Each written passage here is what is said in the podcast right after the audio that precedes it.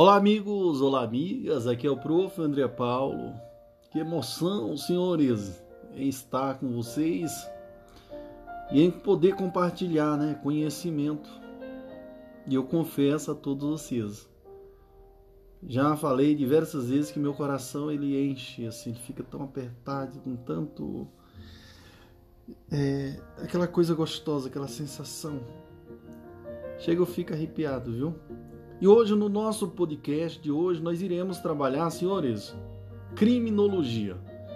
E toda a parte de criminologia nós iremos trabalhar abordando todo o conteúdo e em seguida explanando algumas questões. Então, criminologia para concurso. Quando a gente fala para concurso, então o conteúdo não muda, né, senhores?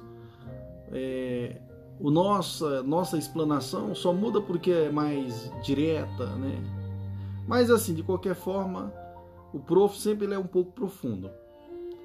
E aí, no nosso estudo sobre a criminologia, nós iremos pegar e fazer uma análise da criminologia de forma bem profunda. No primeiro item, nós iremos falar da introdução ao conhecimento da criminologia, ou seja, introdução ao conhecimento criminológico. No item 1.1, conceito de criminologia. No 1.2, método. 2, no item 2, evolução histórica da criminologia. No item 2.1, períodos históricos. No 2.2, etapas pré-científica e científica da criminologia. No 2.3, a moderna criminologia científica. No 2. 3, como eu falei, a moderna criminologia científica. Do item 3, objetos da criminologia. 3.1, delito. No 3.2, delinquente. No 3.3, vítima. No 3.4, controle social. No item 4, função da criminologia. No 5, criminologia e política criminal. No, no, no 5.1, direito penal. No 5.2 Ciência total do direito penal. Beleza? Meus queridos, e depois iremos fazer um bloco de resoluções de questões de concurso e comentados, viu, pessoal? Todas as questões serão bem comentadas. Beleza? Show, papai, vamos que vamos. Viva ao Prof. André Paulo. Que emoção. Olá, amigos, olá, amigas. Aqui é o Prof. André Paulo. Hoje eu estou aqui e de já eu começo a nossa parte indagando a todos vocês. Ou melhor, eu começo fazendo algumas referências à criminologia. Existe uma tendência crescente, senhores, da criminologia passar a integrar os editais dos principais concursos públicos, né? Hoje os cargos estão inseridos no sistema criminal. É o caso, por exemplo, da grande maioria dos certames de delegado, promotor, magistratura e defensoria pública.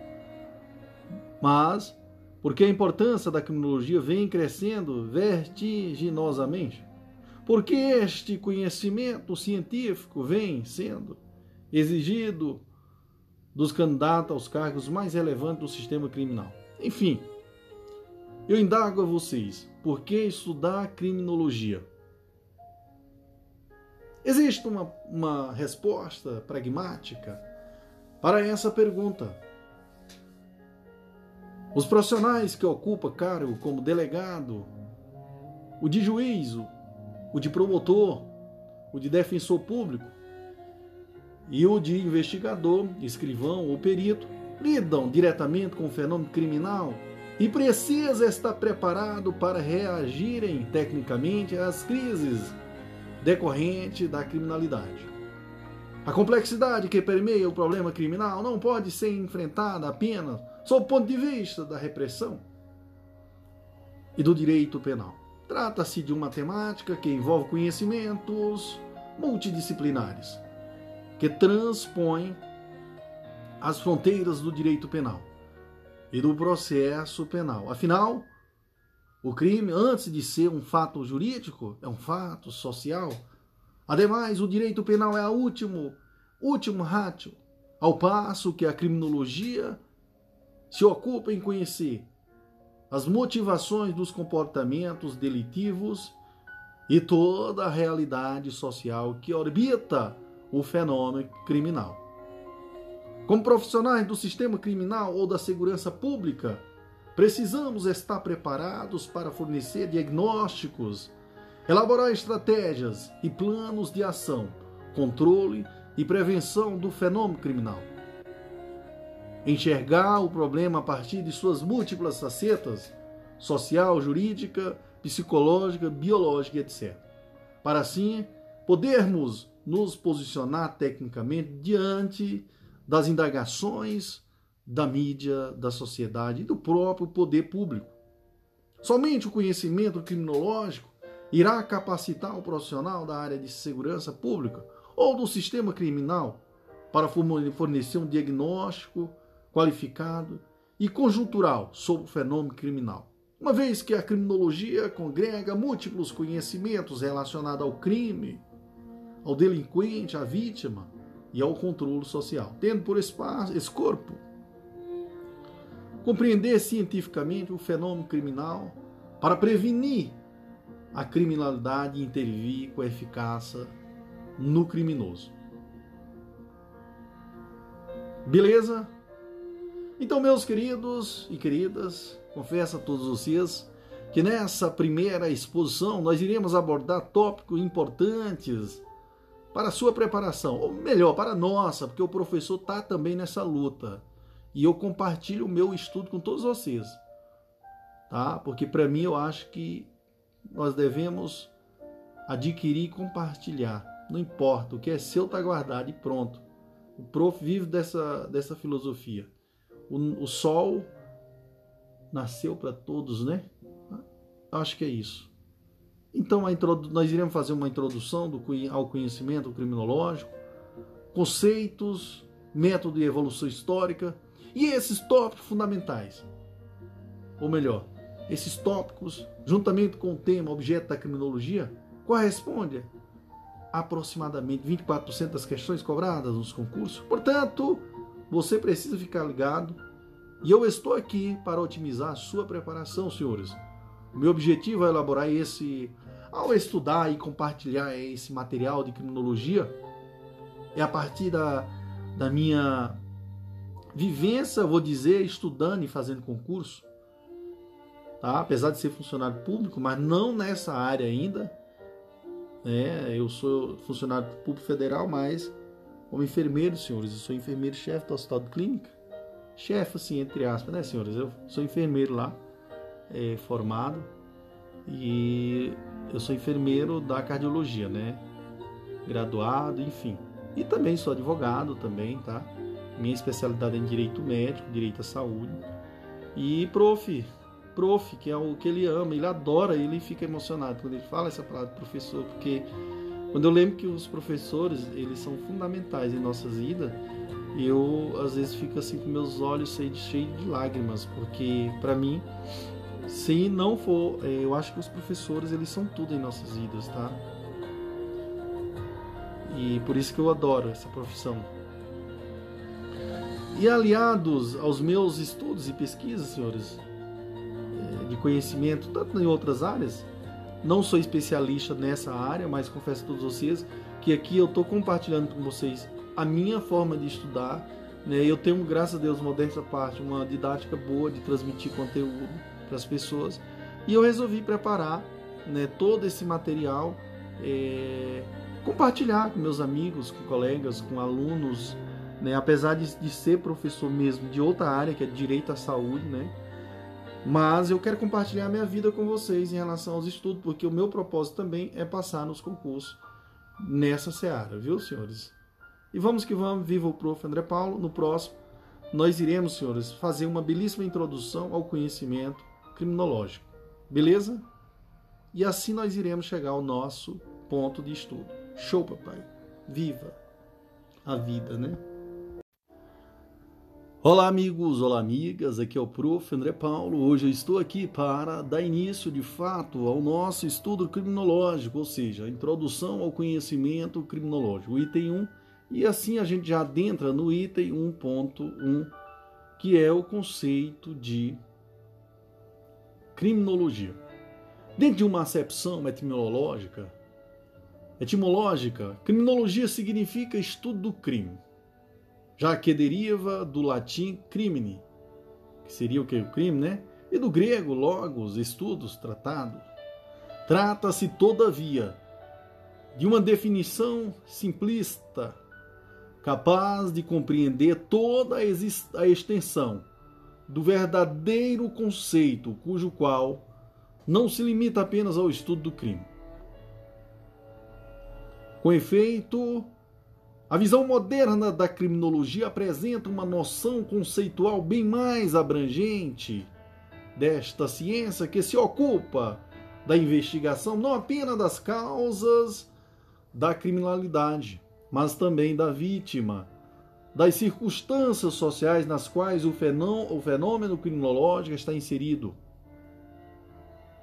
Atualmente, podemos conceituar a criminologia como ciência empírica e interdisciplinar que estuda o crime, o criminoso, a vítima e o controle social, tendo como finalidade combater a criminologia por meio, aliás, a criminalidade por meio de métodos preventivos.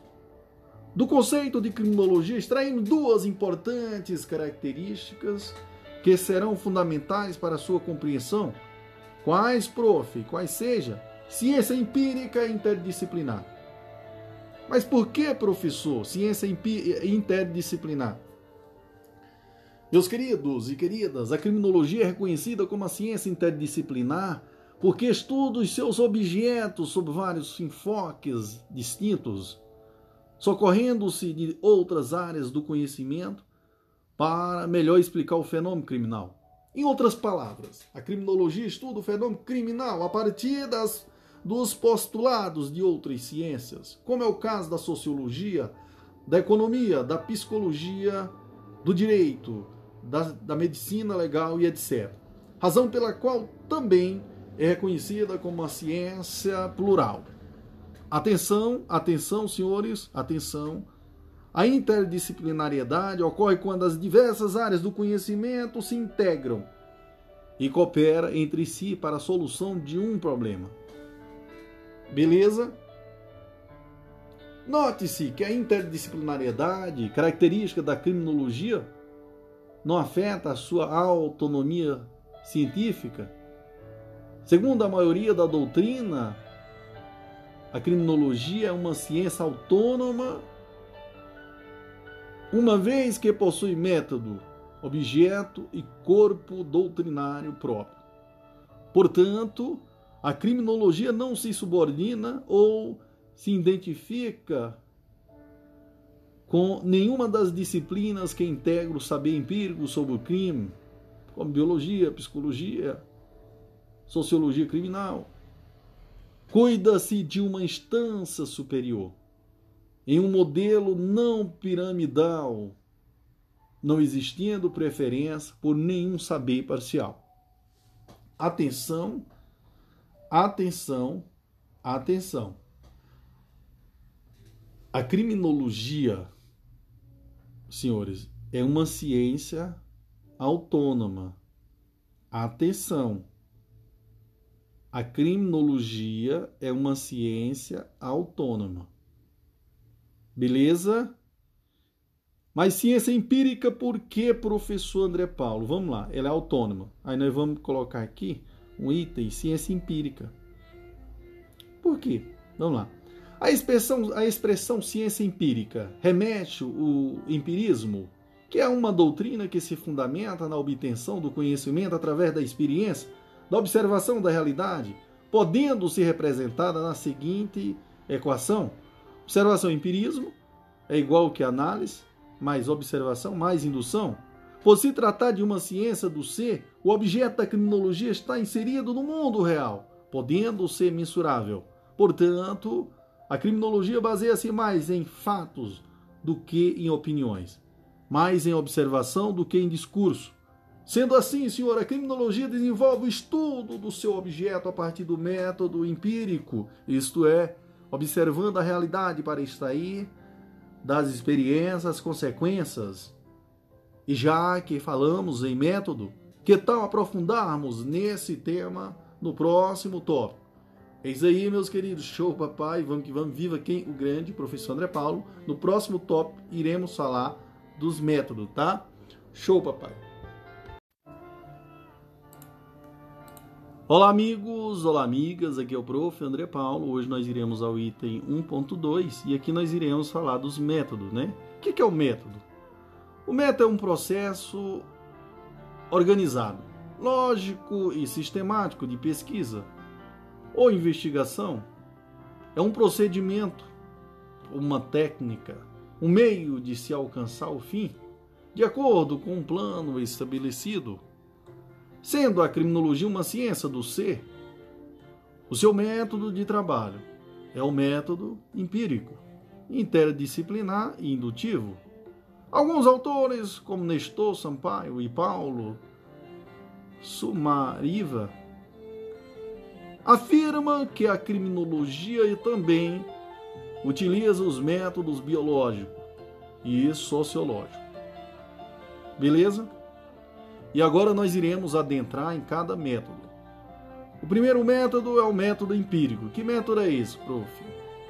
Adentrando aqui, né, senhores, no item 1.2.1, né, do material. E aqui, senhores, o que é o método empírico? Conforme já observado anteriormente, quando falamos em ciência empírica, o método empírico busca a obtenção do conhecimento através da experiência, da observação da realidade. Assim, por exemplo, para explicar os elevados índices de criminalidade em determinado grupo social ou em determinada zona urbana, o criminólogo vai até o local dos fatos observar a realidade e a partir daí chegar a uma conclusão. O método empírico é, é experimental, prof? Belíssima pergunta. Embora quase sempre o método empírico seja experimental, isso não é uma regra, viu? Há situações em que a experimentação se torna inviável ou ilícita, como é, o, como é a hipótese do estudo do efeito das drogas como fator potencializador para cometimento de crimes. Então, nesse caso, o criminoso, o, crime, o criminólogo deverá buscar outras fontes né, de análise e observação.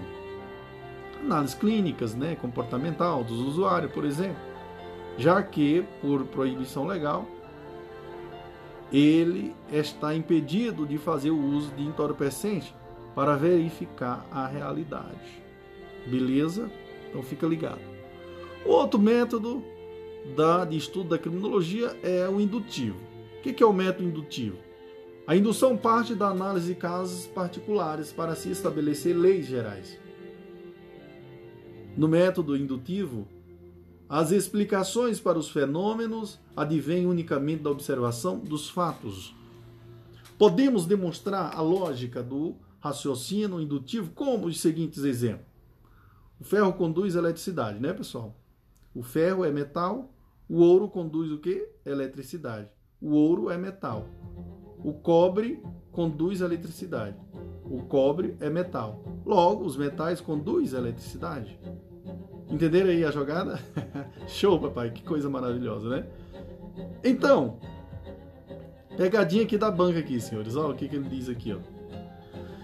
Pense numa pegadinha que as bancas às vezes adoram, adoram e chove nos concursos, pessoal. Frequentemente, o examinador tenta induzir o candidato a erro, afirmando que a criminologia é uma ciência de método dedutivo, a exemplo do direito penal. Cuidado, essa afirmação está errada, tá? Porque a criminologia utiliza o método indutivo. Viu, pessoal? O método que indutivo. Entenderam, pessoal? Não é dedutivo, método indutivo, diferentemente do direito penal, que utiliza o método que dedutivo. Fica ligado, nobreza, e não erre na prova. Nós não vamos errar em nome do Senhor Jesus. Glória a Deus. Vamos aqui a uma questãozinha aqui do concurso e diz assim, pessoal, veja só aqui, ó. A criminologia adquiriu autonomia e status de ciência quando o positivismo, o positivismo generalizou o emprego do seu método. Então, nesse sentido, é correto afirmar que a criminologia é uma ciência. Não é? Então, vamos lá. Primeira questão diz assim, a criminologia adquiriu autonomia e status de ciência quando o positivismo generalizou o emprego do seu método. Nesse sentido, é correto afirmar que a criminologia é uma ciência. E aí, senhores? Uma ciência do dev...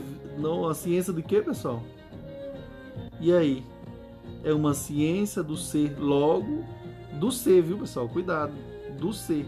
Criminologia é uma ciência do ser, logo serve do método indutivo e empírico baseado na análise e observação da realidade. Então a letra C é a resposta. Beleza? Só fazendo aqui uma observação interessante, que a criminologia é uma ciência que fundamenta na observação e na experiência que se utiliza do método indutivo. É uma ciência do ser, tendo em vista que o seu objeto, crime, criminoso, criminoso, vítima e controle social, é visível no mundo físico. Já o direito é uma ciência do dever ser e não aferível no mundo físico, mas sim no mundo dos valores, sendo, portanto, uma ciência normativa e valorativa. Meus senhores, a resposta é a letra C, então, como eu falei para vocês, fica ligado que o professor está aqui para te ajudar. Show! Próxima questão diz assim, ó. Próxima questão. Vamos lá. Tomar um pouquinho de água aqui, prof.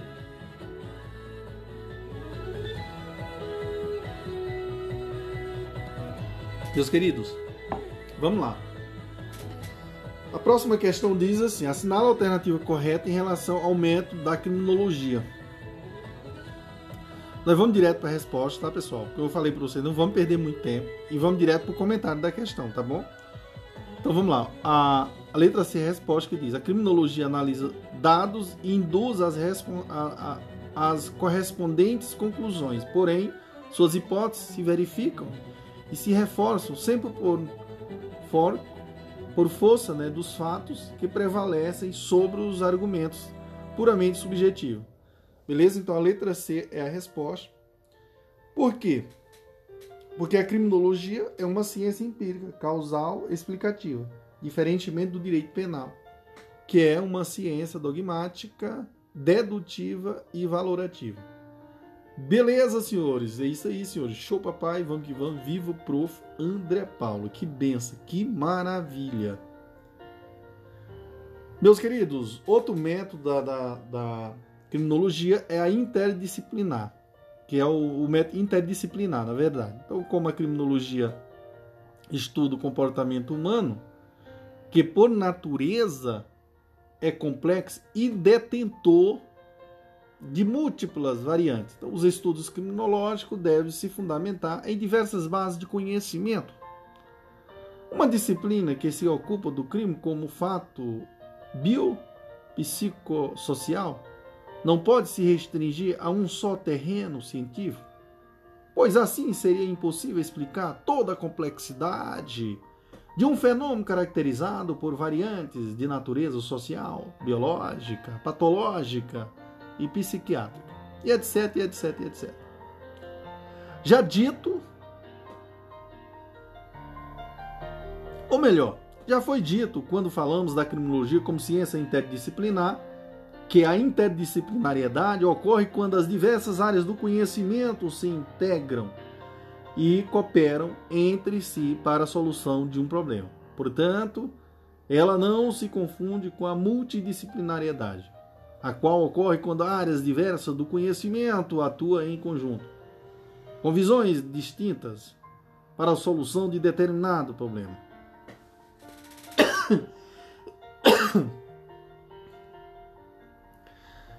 Outro método é o sociológico. Então, o método sociológico tem um objetivo específico, viu, pessoal? De estudo, que é o fato social. É sempre bom lembrar que o crime é um fato social. Para entender e explicar o fenômeno criminal, a criminologia, valendo-se do método sociológico, analisa fatores sociais, mais como costumes, tais como costumes, cultura, meio urbano, condições econômicas, condições de vida e moradia, políticas públicas, opinião pública, etc, etc. Isso porque os fatores sociais externos ao indivíduo acabam influenciando diretamente sobre ele. Beleza? Pessoal, o outro método aqui é o método biológico. Que método é esse, pessoal? O método biológico analisa fatores orgânicos e individuais do ser humano, aspectos genéticos que abrangem a anatomia, a fisiologia, as patologias e a bioquímica do indivíduo, beleza? Então vamos fazer aqui um quadro aqui, só para a gente lembrar dos métodos. Quais são os métodos? Vamos ter o empírico, que busca a obtenção do conhecimento através da experiência, da observação da realidade. Vamos ter o método interdisciplinar, que estuda os seus objetos sob vários enfoques distintos, socorrendo-se de outras áreas do conhecimento. Vamos ter o método indutivo, que é a parte da análise de casos particulares para se estabelecerem leis gerais, né? Ó, parte da análise de casos particulares para se estabelecerem leis gerais. Vamos ter o método sociológico, que analisa fatores sociais para explicar o fenômeno criminal. E vamos ter o método biológico, que analisa fatores orgânicos e individuais do ser humano para explicar o fenômeno criminal, beleza? Então fica ligado em relação a isso aí. Vamos responder aqui uma questãozinha aqui para gente fechar esse bloco aqui com chave de ouro. Então a criminologia, ele quer aí, pessoal, o conceito. Criminologia, então a resposta é a letra C que diz: é uma ciência do ser empírica e experimental que se utiliza de métodos biológicos e sociológicos. Aí, ó, corretíssimo isso daí. Conforme mencionado anteriormente, criminologia é uma ciência do ser e não do dever ser. Dever ser é característica do direito penal, né? A letra D, né, contém uma pegadinha muito comum nos concursos, ou seja, afirma que a criminologia não é uma ciência. Ora, a criminologia é sim uma ciência autônoma. A alternativa é, o pessoal afirma equivocadamente que a criminologia é uma, é uma ciência conceitual e teórica, não se, não se utilizando de métodos biológicos e sociológicos. Está errado, porque utiliza. Beleza, senhores? E agora, só para nós concluir o nosso, nosso bloco, nós iremos só falar um pouquinho da classificação das formas metodológicas. É, Molina ele afirma que os métodos e as técnicas de investigação podem ser classificadas em métodos quantitativos. Quais são? Que, que, que, que, que método é esse, prof? Método quantitativo são as técnicas de estatística, método por excelência. O questionamento, os questionários, os métodos de medição, pessoal, viu? Métodos qualitativos, qualitativos que visam que a compreensão do fenômeno criminal como um todo, porém aprofundando em suas questões. O método qualitativo não faz uso da representação estatística, mas de outras técnicas, como pesquisa de campo, observação, né, observação, participantes e entrevista. Vamos ter os métodos transversais, são espécies de pesquisa é, observacional que, ao longo de um determinado tempo, analisam dados coletados, detêm uma única medição da variável ou do fenômeno examinado. Porém, podem ser utilizados em uma população amostral ou em um subconjunto pré-definido. Exemplo, estudos estatísticos. Vamos ter o método também, pessoal. Falei, o método transversal, que são espécies de pesquisa observacional, né, pessoal? Ao que, ao longo de um determinado tempo, analisa dados coletados. detém uma única medição da variável ou do fenômeno examinado. Podem ser utilizados em uma população amostral ou um subconjunto pré-definido. Exemplos dos estudos estatísticos, né, que eu falei. E vamos ter o método longitudinais, que são os estudos de, de segmento. As biografias criminais, as, carrei as carreiras criminais, estudos de casos individuais, viu? São muitos utilizados para testar teorias da criminalidade aplicada ao longo do tempo. Estudo de, de Fowler, por exemplo, UP, pode ser definido como, a, o, como acompanhamento da evolução ou desenvolvimento das carreiras delinquentes, bem como do comportamento dos delinquentes durante um, de, um determinado período de tempo. São, portanto, métodos dinâmicos e evolutivos, viu, pessoal? Então, é isso aí, meus queridos. Show, papai. Vamos que vamos. Viva quem? O grande professor André Paulo.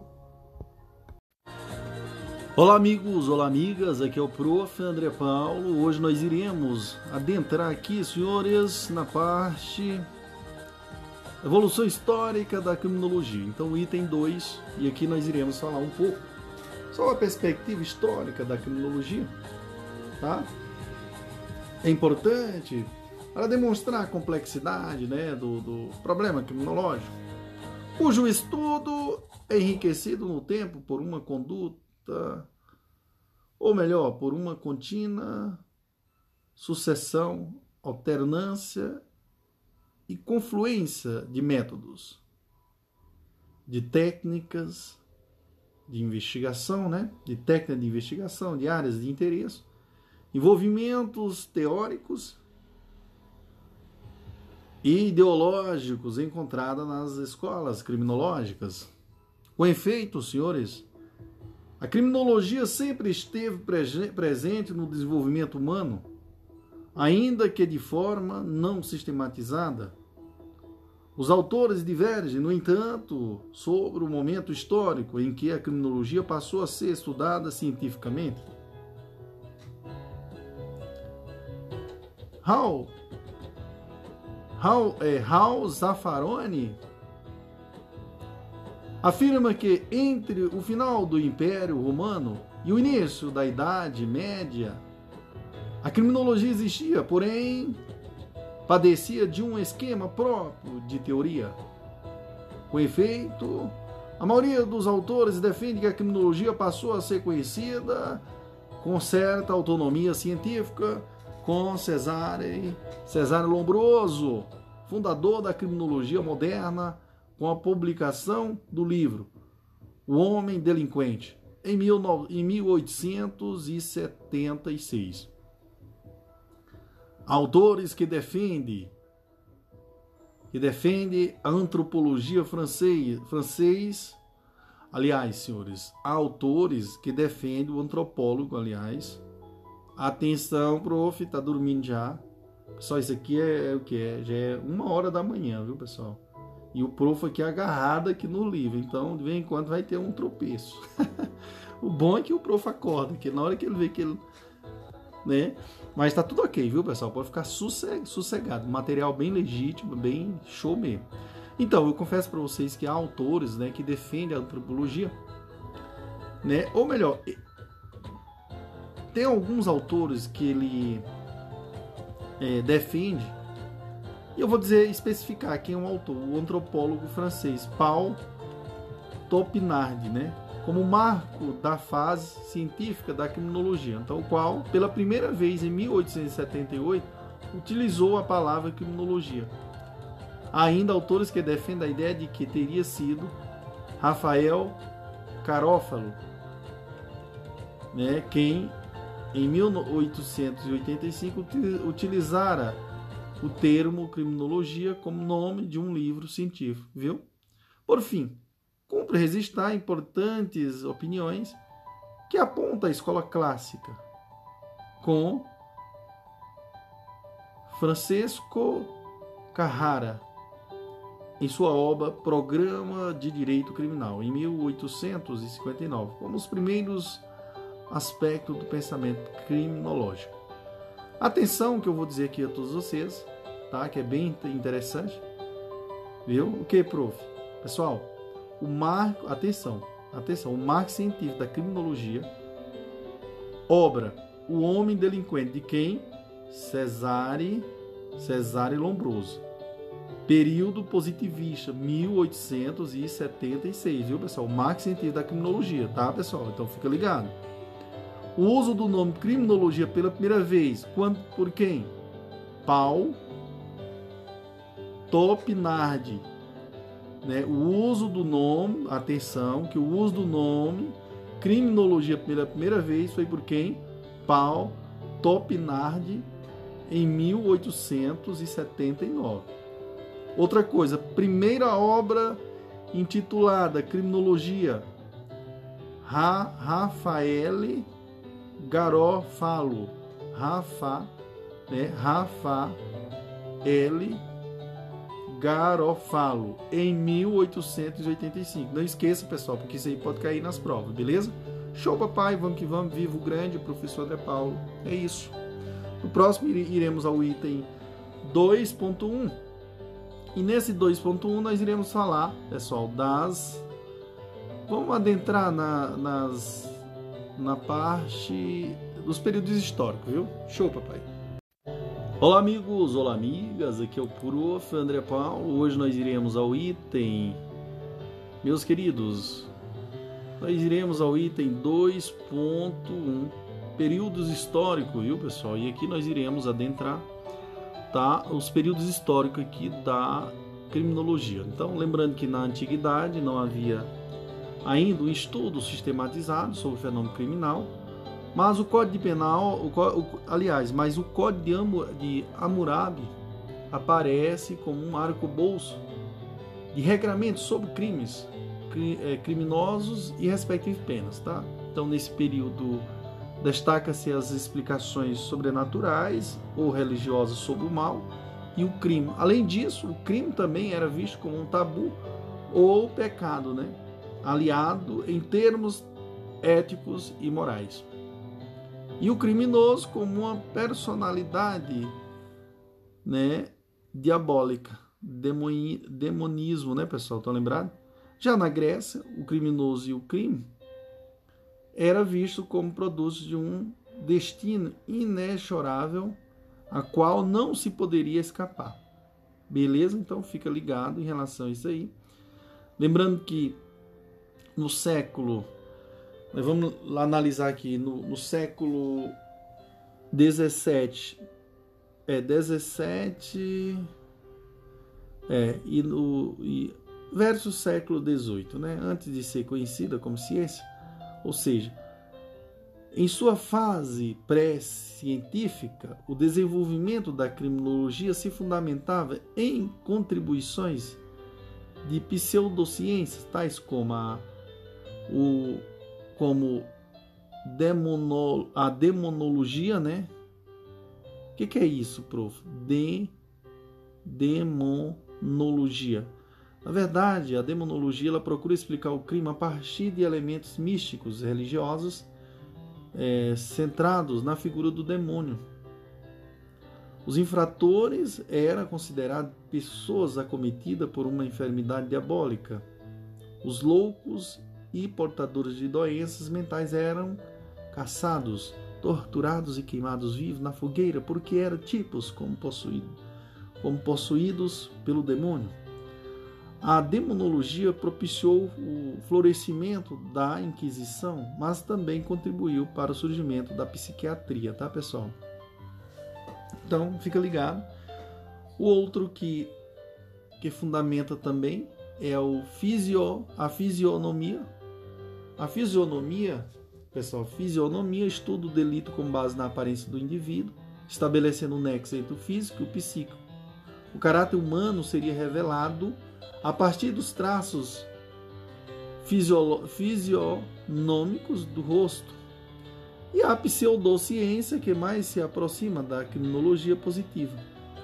Então acreditava-se que através das características físicas seria possível determinar se o indivíduo era bom ou mal, propenso ou não à atividade é, criminosa. O mérito da fisionomia foi trazer o criminoso para o centro das investigações científicas. Nós vamos ter também outro aqui, pessoal, outra pseudociência, a frenologia. O que, que é isso? Decorre da fisionomia. Dedicava-se ao estudo da configuração craniana, né? Que seria o que? A cranioscopia. Não se delimitar apenas ao fisio, a, a fisionomia do indivíduo. Para esta teoria, o comportamento delinquente poderia ser explicado a partir da análise do crânio, a forma da sua cabeça, né? É, tendo caroços e protuberância. Então, a frenologia acabou por influenciar o que a teoria lombrosiana, viu, pessoal? Fica ligado. Então, no final do século XVIII, influenciada pelo iluminismo, surgiu a escola clássica edificada sob um arcabouço de, de ideias, teorias políticas, fisiológicas e jurídicas sobre as questões penais mais relevantes. Na verdade, não existiu propriamente uma escola clássica. Os autores clássicos não se autodenominavam assim. Foram os positivistas, de forma pejorativa, que qualificaram seus antecessores como clássicos no sentido de no sentido de antigo, ultrapassado, beleza?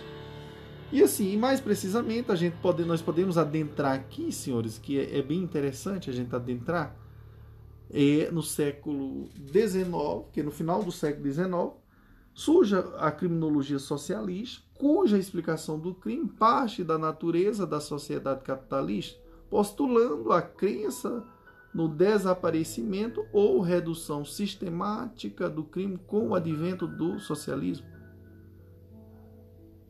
Pritchard e Esquirol, é, estudo em 1873 e Esquirol em 1883, conceituaram o crime como loucura moral ou monomonia homicida o criminoso, neste modelo teórico, é tido como um indivíduo com princípios morais deficientes, apresentando prisão, não, apresentando privação ou alteração das, das faculdades efetivas, das faculdades afetivas, emotivas e do senso moral.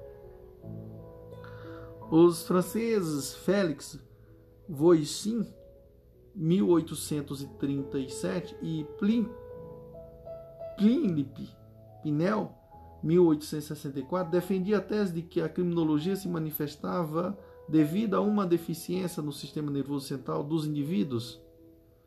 Pinel, o pai da psiquiatria moderna, modificou a forma como os loucos, tido até então como possuído pelo demônio, eram tratados. Ele recomendava que os doentes mentais tivessem um tratamento adequado, já que a violência a que ele a que eram submetidos servia apenas para agravar a doença. A diferenciação entre loucura e criminosos possibilitou o desenvolvimento do conceito de imputabilidade penal e a criação de estabelecimentos distintos para delinquentes e doentes mentais. Então, fica ligado aí, viu, pessoal? Em 1850, Marx e Engels sustentavam que o delito seria produto das condições econômicas das classes sociais, viu? Bom, e aqui é, eu queria adentrar aqui no item 2.1.5, né, que fala sobre a criminologia moderna. O estudo do homem delinquente perde importância, migrando para um segundo plano, ganhando relevo a conduta delitiva, a vítima e o controle social. Então, o delinquente é examinado em suas interdependências sociais, comunidades, biopsicossocial e não mais sob uma ótica biopsicopatológica. Então, a moderna criminologia, por seu turno, é partidária de uma imagem mais complexa e dinâmica do fenômeno delitivo, destacando não apenas o papel do delinquente, mas também e, igualmente, os papéis da vítima sobre o crime do controle social. Então, nesse modelo teórico, a punição do infrator não esgota as expectativas que o fato delitivo desencadeia. desencadeia. Existe o que? Uma preocupação permanente em ressocializar o delinquente, em reparar o dano e prevenir o crime. Trata-se, portanto, de um método teórico mais satisfatório e mais condizente com o, o Estado Democrático de Direito.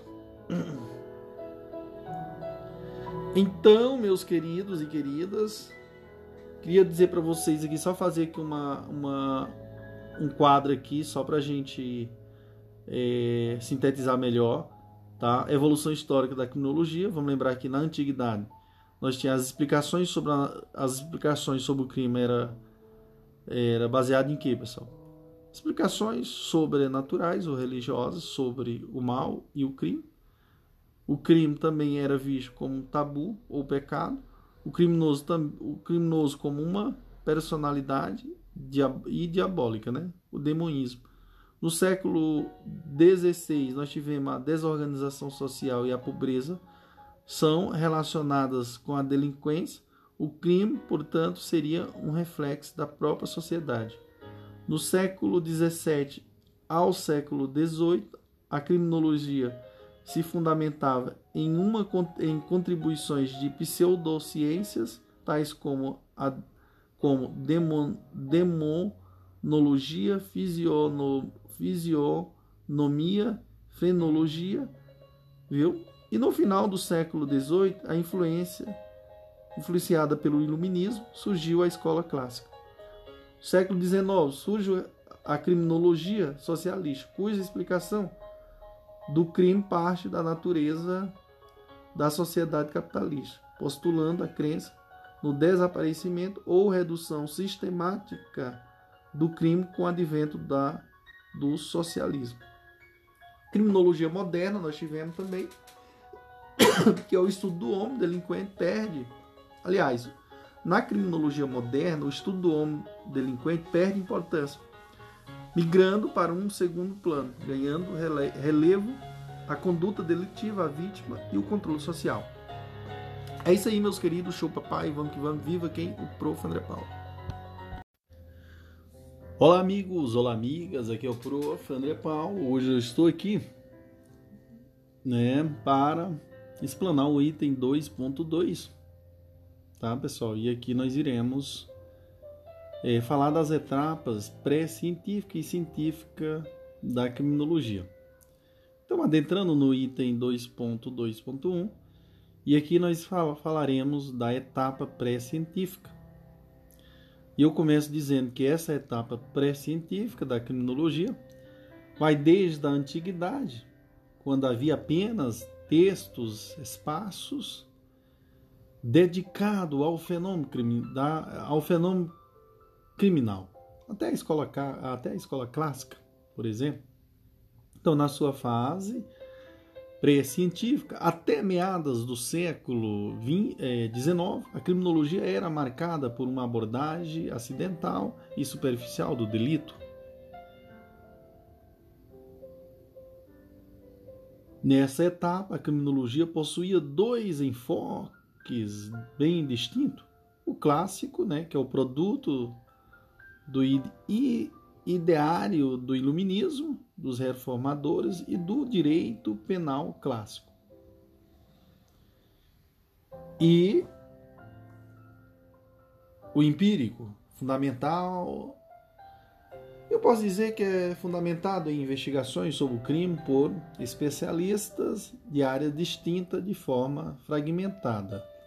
Há fisionomi, fisionomistas frenólogos, né, antropólogos e psiquiatras, e etc. Então, atenção o que eu vou falar agora neste momento, que é importante. Então, a escola clássica ela faz parte da etapa pré-científica porque ainda adotava o método lógico, abstrato e dedutivo. A fase pré-científica, né, o modelo da criminologia limitava-se ao estudo do crime e do criminoso, e o desenvolvimento do conhecimento criminológico se fundamentava em contribuições do pseudo pseudocientistas. Aliás, pseudociências, tais como a demologia, né? demonologia, fisionomia e a frenologia. Então vamos lembrar Eu já falei sobre isso aí. Malgrado houvesse estudos anteriores sobre a criminologia, foi somente com o advento da escola clássica que a etapa pré-científica da criminologia ganhou destaque, cujos estudos foram influenciados pelo iluminismo e se fundamentaram nos métodos dedutivos e lógico-formais. Então vamos só fazer aqui uma, uma síntese né, do estudo da etapa pré-científica da criminologia. Período da antiguidade até a escola clássica, né? Objeto crime, criminoso, característica abordagem acidental e superficial do delito. Beleza? Adentrando agora no item 2.2.2, etapa científica. Então, a criminologia só firmou como disciplina científica autônoma um objeto específico ao final do século XIX. A maior parte dos autores considera que o período científico da criminologia é inaugurado pela escola positiva. Isso, pela escola positiva. Com início entre os séculos 19 e 20 até os dias atuais. A consolidação da criminologia como disciplina empírica científica, portanto, mantém uma relação simbiótica com o positivismo criminológico, particularmente com a escola positiva italiana. Características diferencial do positivismo criminológico reside no método empírico, o qual submete constantemente a imaginação à observação e os fenômenos sociais à lei férrea da natureza, método indutivo, experimental empírico. Então vamos lembrar aqui, só para memorizar, etapa científica da tecnologia. Período corresponde ao século XX até os dias atuais né? Objeto: delito, delinquente, vítima e controle social. Característica: metodolo é, metodologia científica própria, né? Método indutivo e experimental. Então fica ligado. Show, papai. É isso aí. Olá, amigos, olá, amigas. Aqui é o Prof. André Paulo. Hoje eu estou aqui para explanar o item 2.3 a moderna criminologia científica. O que é isso? A criminologia moderna estuda o fenômeno criminal a partir do conhecimento de vários ramos do saber, como a biologia, a psicologia e a sociologia criminal. Então, aqui nós iremos adentrar primeiro na biologia criminal, é, com o advento da sociologia criminal né, no século XX, a biologia criminal, também conhecida como antropologia criminal, foi considerada retrógrada, é, considerada retrógrada e ultrapassada, viu? E, sobretudo, está estigmatizada por estar muito conectada aos trabalhos de Lombroso. Isso porque a biologia criminal estuda os aspectos genéticos da pessoa do delinquente, abrangendo que a anatomia, a fisiologia, as patologias e a, e a bioquímica do criminoso. Então, as orientações antropológicas constituem um contraponto das teorias ambientalistas e é inegável a importância que a biologia criminal exerce nos tempos modernos. Mas é preciso, é preciso muito cuidado para não generalizar indevidamente a ponto de estabelecer relações de causa e efeito e leis universais como pretendeu equivocadamente Lombroso e a escola positiva e a escola positiva no século que no século é, 19. Então, apesar de suas limitações e seus condicionamentos, o enfoque biológico tem seu lugar e sua função dentro da criminologia científica interdisciplinar pois não há dúvida de que o, o código biológico e genético é um dos componentes do contínuo e fecundo processo de interação que é aberto e dinâmico no qual se insere a conduta do homem. A biologia criminal não pode afirmar que todo e qualquer criminoso herdou essa característica geneticamente. Não se pode, portanto, generalizar indevidamente, sustentando concepções anacrônicas do criminoso como um ente natural marcado por desvios patológicos e, dessa forma, como dito anteriormente, criar relações de causa e efeito e leis universais onde, no máximo, só existe uma, uma correção válida exclusivamente com relação ao caso concreto examinado. Aqui nós vamos ter a psicologia criminal, e aqui a psicologia criminal ela analisa racional e empiricamente o comportamento criminoso, utilizando-se de estudos psicológicos de personalidade, da estrutura mental e de outras características que pode vir a ser psico, psicopatológicas, buscando conhecer os motivos que levam uma pessoa a, a cometer um delito. Beleza? Então foca nas causas do fenômeno criminal que residem no subconsciente humano. As desordens psíquicas, as experiências traumáticas, que podem ser fatores explicativos explicativo do delito. Vamos ter a, a sociologia criminal. A sociologia criminal ela estuda o fenômeno criminal a partir dos fatores do meio ambiente social e como eles atuam sobre a conduta individual. O crime seria um fenômeno social. Então, a sociologia criminal rompeu com a ideia de causa do crime e construiu a ideia da teoria da criminalização.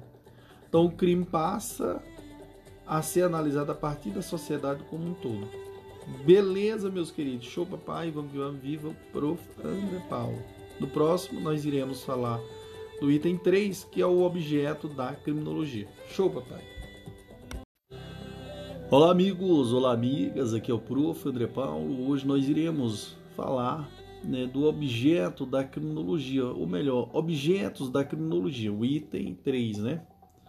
Então, eu começo dizendo a todos vocês que, como ciência que é, a criminologia possui muito bem possui muito bem delimitado o seu método seu objeto e sua finalidade. Como bem asseverado por Eduardo Viana, no acidentado percurso evolutivo da criminologia, seu objeto nem sempre foi o mesmo, sendo certo que em cada momento da historiografia criminológica há protagonismo de algum objeto. O delito, por exemplo, na escola clássica, o delinquente no positivismo criminológico. Na fase pré-científica, o objeto da criminologia limitava-se ao estudo do crime e do criminoso. Atualmente, porém, a criminologia moderna divide o objeto em quatro vertentes: delito, delinquente, vítima e controle social. Atenção, atenção, senhores. Para a criminologia tradicional, o crime era tido como um fenômeno biopsicológico, muito centrado, portanto, no criminoso. Como efeito, com efeito, a criminologia moderna entendeu, ou melhor, entende o crime como uma interação biopsicossocial. Em outras palavras, a percepção da moderna criminologia vai além, vai muito além dos fatores humanos biopsicológicos, sendo o delito encarado como um conjunto de caracteres biológico, psicológico e sociais. Beleza? Então, meus queridos e queridas, fica ligado. Fica ligado mesmo, tá? Posteriormente, nós iremos adentrar é, em cada objeto da criminologia, que é o delito, enfim. Beleza? Show, papai. Vamos que vamos. Vivo Prof. André Paulo. Olá, amigos. Olá, amigas. Aqui é o Prof. André Paulo. Hoje nós iremos ao item 3.1 e aqui nós iremos falar do delito, né? Que é um dos objetos, né, da criminologia. Então, a criminologia trabalha com uma abordagem distinta do delito, né? e que não se confunde com a visão jurídica do direito penal, na qual a qual propõe três espécies de conceitos de crime: material, formal e analítico. Essas proposições do direito penal são superficiais, não trazido ou não traduzindo, aliás, a profundidade do fenômeno criminal, não traduzindo a profundidade do fenômeno criminal. O que interessa para a criminologia entender todas as circunstâncias que fazem com que determinada conduta seja considerada criminosa ou deixa de ser, a depender do tempo e do local. Para a criminologia, o crime é um fenômeno social, comunitário, e que se demonstra como um problema maior. O crime, na visão criminológica, possui quatro elementos constitutivos. Quais, prof? Incidência massiva na população. Um fato isolado na sociedade não pode ser considerado crime. Se não há reiteração da prática, não há por que considerá-la um crime. Um exemplo ditado por Checaira é um fato ocorrido no Brasil na década de 80, no litoral do Rio de Janeiro, quando um filhote de baleia encalhou na praia e um dos banhistas que por ali passava introduziu um palito de sorvete no ouvido de no orifício, aliás, de, de respiração do animal. Tal ato gerou uma revolta na população e após pressão de entidades ambientalistas, o Congresso Nacional aprovou a Lei 7.643 de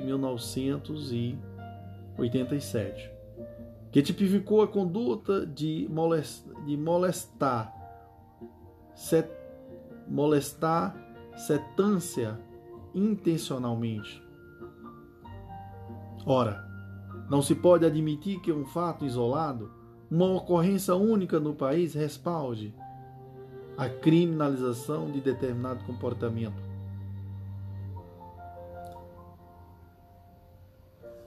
Então, meus queridos e queridas, outra é, conduta, é, como eu falei para vocês, outros elementos constitutivos eu falei da incidência, eu falei já para vocês da incidência massiva na população, a incidência aflitiva do fato praticado. Então, o crime deve, aqui nesse caso, o crime deve causar dor na vítima e na sociedade. Ou seja, é necessário que o fato tenha relevância social.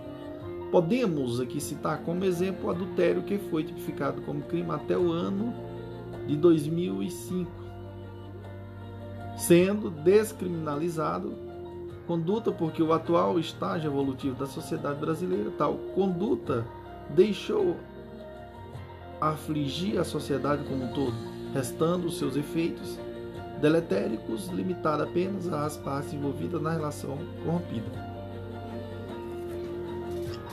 Outro elemento é a persistência espaço-temporal do fato delituoso. Então, aqui nesse caso aqui, para ser considerado criminoso, o fato também deve, ser, deve se reproduzir reiteradamente por um período de tempo juridicamente relevante, no mesmo território. Por exemplo, em 2014, o Brasil sediou a Copa Mundial, a Copa do Mundo de Futebol. Houve muitos casos de falsificação de ingressos. Todavia, embora se trate de conduta com incidência massiva e aflitiva, não há uma persistência espaço-temporal que justifique sua tipificação como crime específico. Para a criminologia, esse fato deve ser encarado simplesmente como uma falsificação do documento particular. Artigo 298 do Código Penal. Outro elemento constitutivo aqui é o consenso inequívoco acerca da sua etiologia e técnica de intervenção eficaz.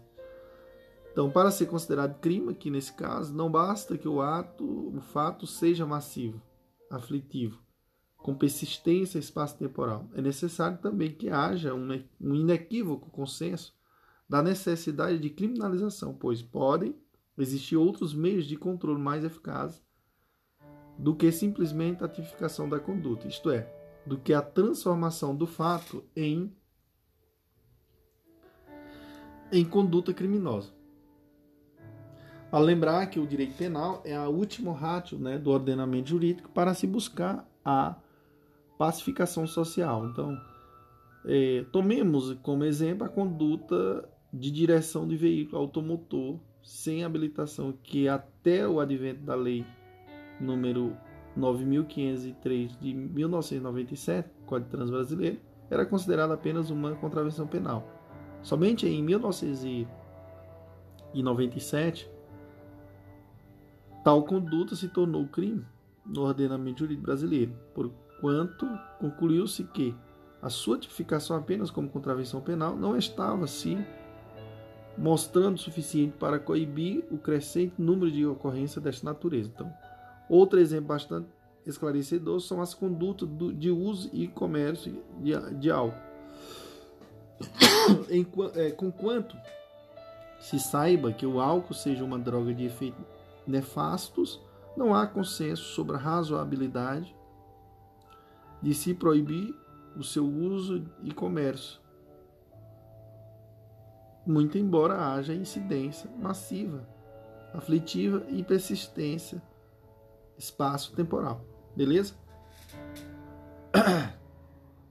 Pessoal, atenção aqui, ó. O termo etiologia é muito usado pelos autores da criminologia e pelas bancas examinadoras, tá? Então, etiologia é a pesquisa e a determinação das causas e origens de um determinado fenômeno. No caso da criminologia, das causas da criminalidade. Beleza? Então vamos lembrar aqui, pessoal, Delito na criminologia e no direito penal, ó. Delito, ó. Nós vamos ter incidência, criminologia, nós vamos ter incidência massiva, incidência aflitiva, persistência, espaço, temporal, consenso e inequívoco. De direito penal, nós vamos ter fato típico, fato antijurídico e fato culpável. Beleza, senhores? Então nós vimos aí o delito aí, o delito na criminologia e no direito penal. Show, papai! Vamos que vamos, vivo, prof. André Paulo. Olá, amigos! Olá, amigas! Aqui é o prof. André Paulo. Hoje nós iremos adentrar aqui no item é, 3.2 e aqui nós iremos explanar delinquente, né? Então, na escola clássica, o, o delito era o objeto central. E estudo da criminologia o advento da escola positivista, porém, o foco mudou para a pessoa do delinquente. O efeito na criminologia moderna, o delinquente assume novamente um papel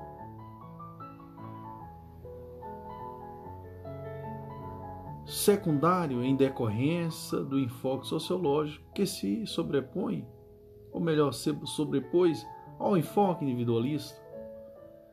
Beleza, senhores? Então, meus queridos e queridas, se atente a esses detalhes. As escolas e seus enfoques. Né? Eu quero lembrar a todos vocês que o estudo do delinquente sujeitou-se a vários enfoques, de acordo com o período histórico, em, né, em dentro do qual se contextualizava Vejamos aqui ó, alguns períodos. A escola clássica, por exemplo, o criminoso era visto como um pecador, um indivíduo que colheu, ou melhor, que escolheu o caminho do mal em detrimento do caminho do bem. Trata-se de uma visão fundamentada na obra O Contrato Social de Jean-Jacques é, Rousseau. A concepção clássica idealizou o modelo de homem ideal não havendo qualquer diferença entre o delinquente e o não delinquente, sendo certo que todos os indivíduos nascem iguais, sem fatores psicológicos, sociais, culturais ou econômicos que os diferenciem. É a prática do crime que irá diferenciar o indivíduo dos demais integrantes da sociedade. O cometimento de um crime é o fruto de uma decisão pessoal que rompe o contrato social, o pacto de convivência pacífica. Portanto, o delinquente deve ser punido pelo mal que causou por livre vontade. A escola positiva, positivista, melhor dizendo, o criminoso analisado sob o ponto de vista biológico, tido como um ser é, primitivo, atávico, refém de sua própria de deformação patológica. Patologia inerente ao criminoso, não raro, é de natureza hereditária. A concepção positivista não admite o livre-arbítrio do homem. São fatores internos, endógenos e biológicos, e externos, os exógenos, os sociais, que alteram o comportamento do indivíduo.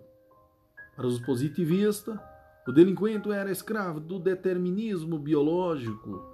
Patologias levam o indivíduo a se tornar criminoso. Ou do determinismo social. O ambiente social leva o indivíduo a se tornar criminoso.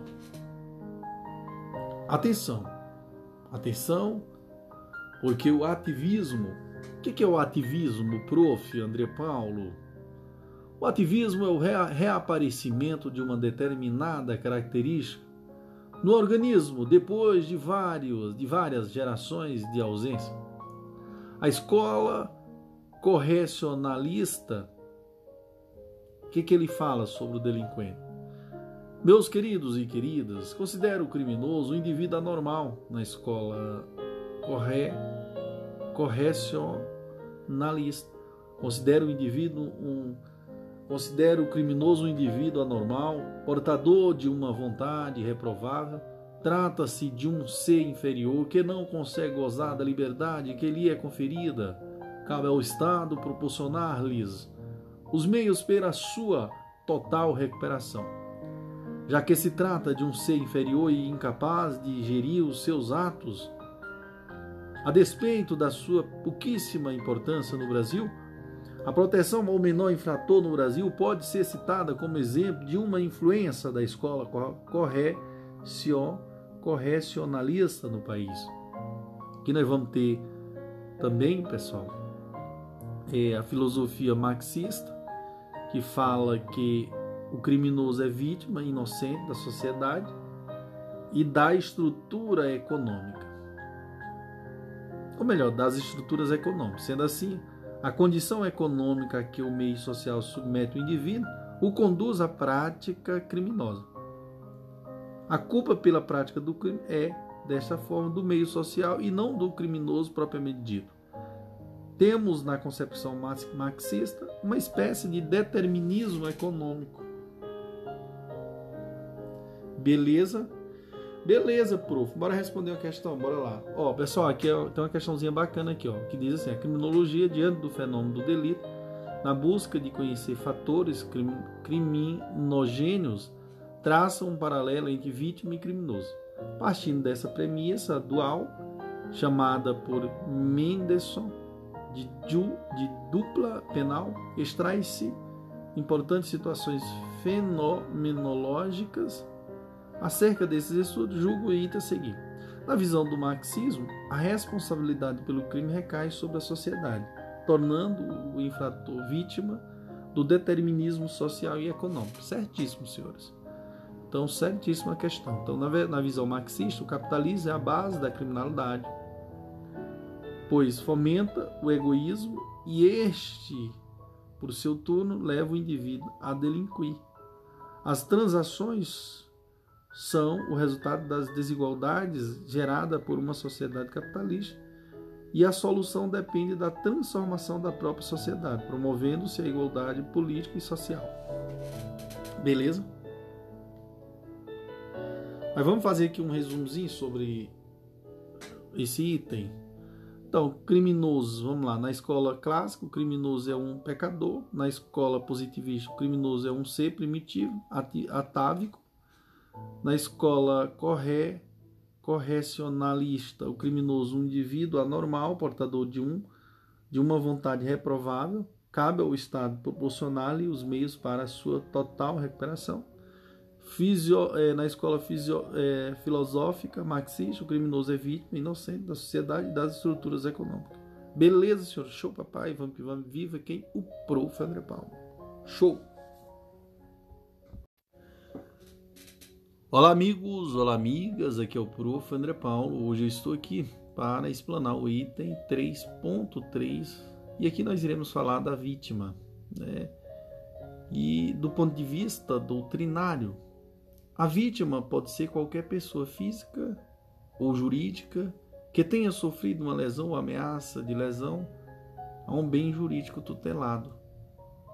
Um ponto relevante do objeto né, de estudo da criminologia, mas que foi relegado a um plano inferior nos últimos dois séculos.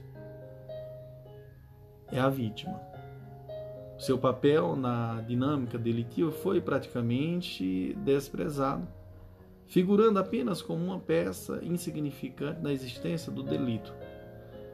Neste período sombrio, o objeto central da persecução penal era o infrator, sendo todo o processo direcionado para a sua punição com o objetivo de, através desta punição,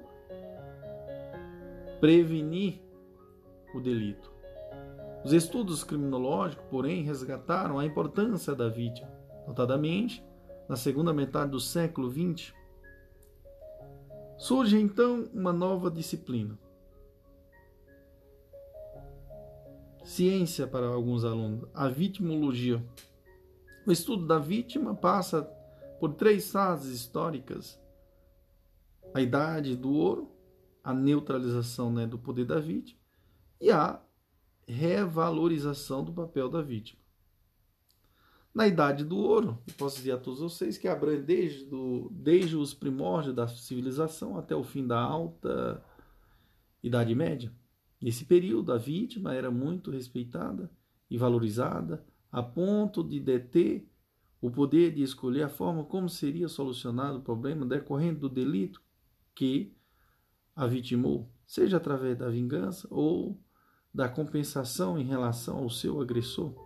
É um período marcado por autotutela e pela lei de Talião.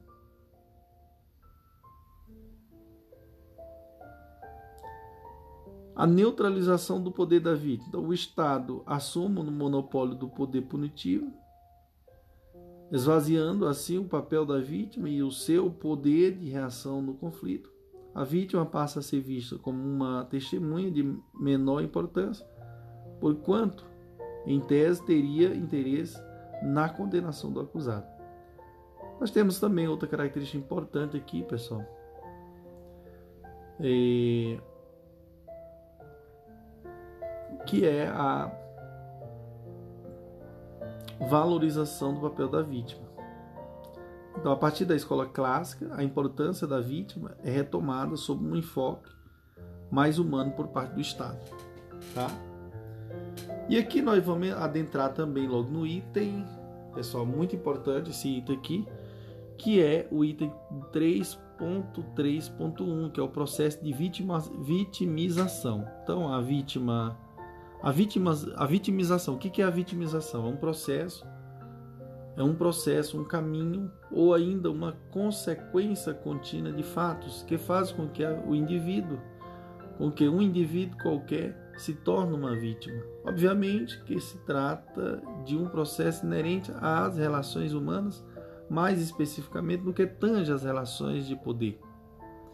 Então, o processo de vitimização pode ser classificado da seguinte forma: primeiro, vitimização primária, que, que é a vitimização primária, prof? É aquela que decorre diretamente da prática do crime, provoca danos materiais, físicos e psicológicos. Exemplo: pessoa ferida no crime de lesão corporal.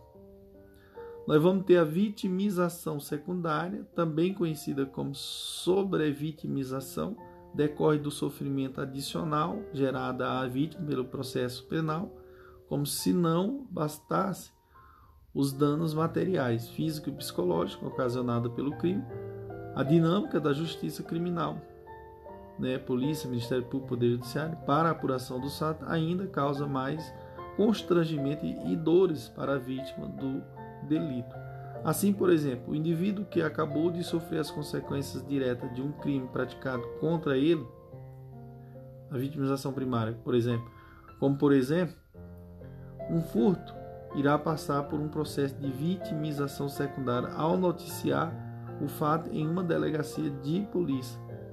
Não raro resguardando horas, não raro, aliás, aguardando horas para si para ser atendido, com chances reais de ser mal atendido.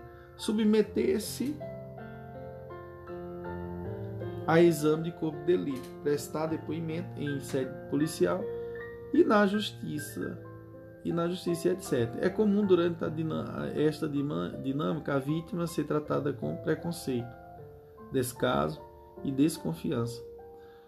É, a vitimização terciária é provocada pela sociedade, pela comunidade na qual está inserida a vítima, sendo uma decorrência da estigmatização trazida pelo tipo de crime.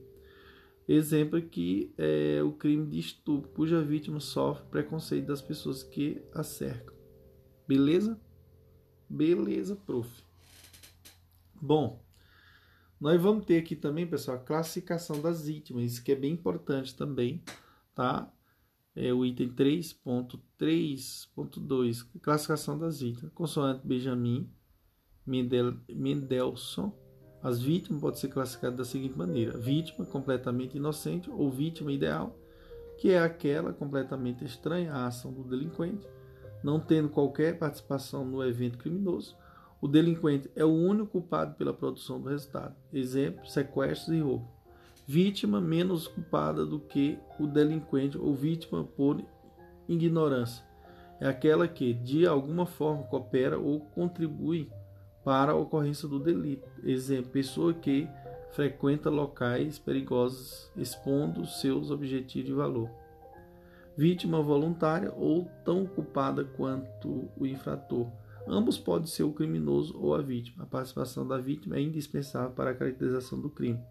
Exemplo: roleta russa, né? Um só projétil no tambor do revólver e os condenados e os contentores giram o tambor até um se matar.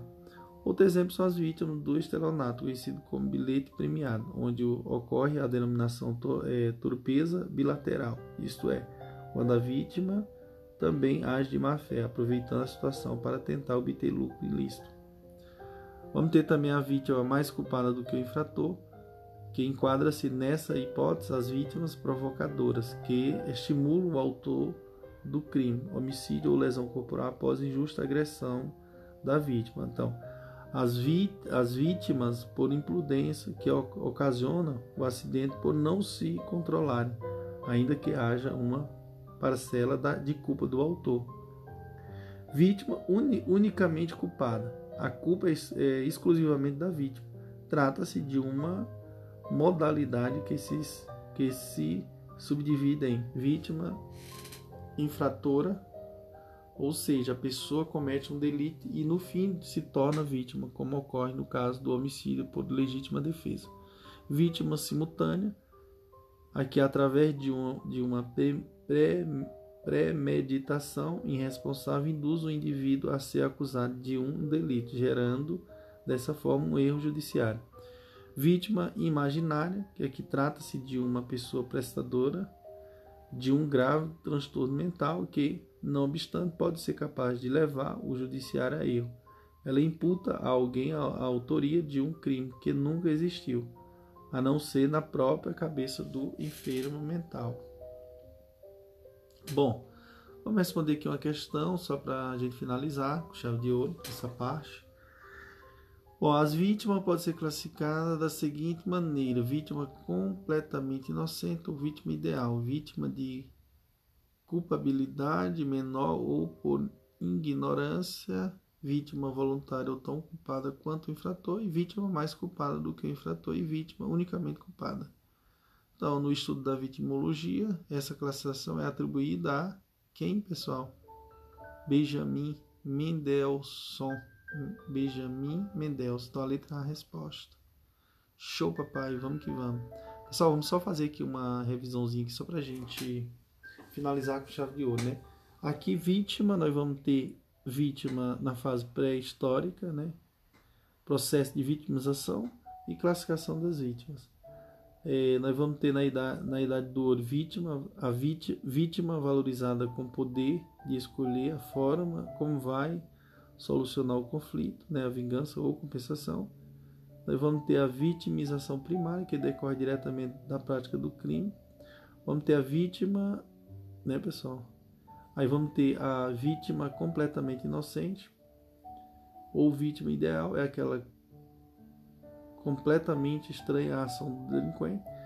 É a vítima menos culpada que o infrator, que é aquela que de alguma forma coopera ou contribui para a ocorrência do delito. Bom, aqui no caso aqui, pessoal, na fase, só lembrando, vamos ter a outra fase ainda. A neutralização do poder da vítima. A vítima é uma uma testemunha de menor importância. Vitimização secundária, vamos lembrar também que o sofrimento adicional gerado à vítima pela dinâmica da justiça criminal é tão culpada quanto o infrator. Ambos pode ser o criminoso ou a vítima. A participação da vítima é indispensável para a caracterização do crime. Bom, nós vamos ter outra aqui, a, a valorização do papel da vítima. Aqui, a importância da vítima é é retomada sob o enfoque mais humano, a vitimização terciária, estigmatização sofrida pelo crime, né, preconceito da sociedade, e vamos ter aqui a vitimização mais culpada, a vítima mais culpada do que o infrator, que são as vítimas provocadoras que estimulam o autor do crime, né? As vítimas por imprudência que ocasionam o acidente por não se controlarem, ainda que haja uma parcela de culpa do, do autor. Exemplo, crime de racha. Unicamente culpado, uma vítima, vítima infratora, vítima simultânea e vítima imaginária. Show, papai. Vamos que vamos. Vivo, prof. André Paulo. No próximo, nós iremos no item controle social. Show, papai.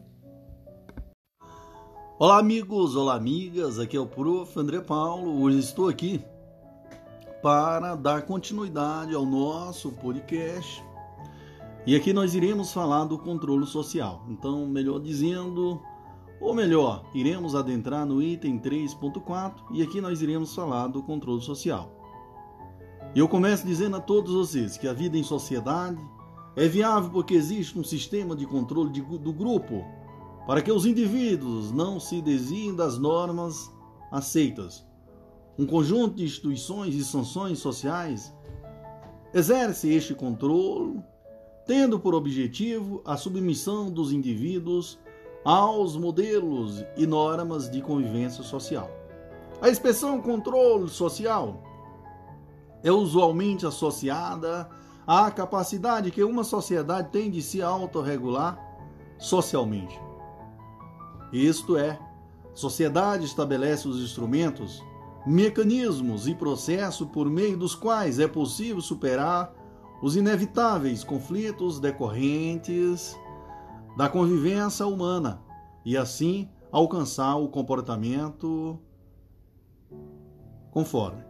O controle social é exercido em várias esferas por diversos agências, por diversas agências com conteúdos, métodos e fins diferentes, podendo ser traduzido genericamente como um conjunto de mecanismos apto a produzir no indivíduo um padrão de conduta adequada, adequado aos padrões sociais dominantes.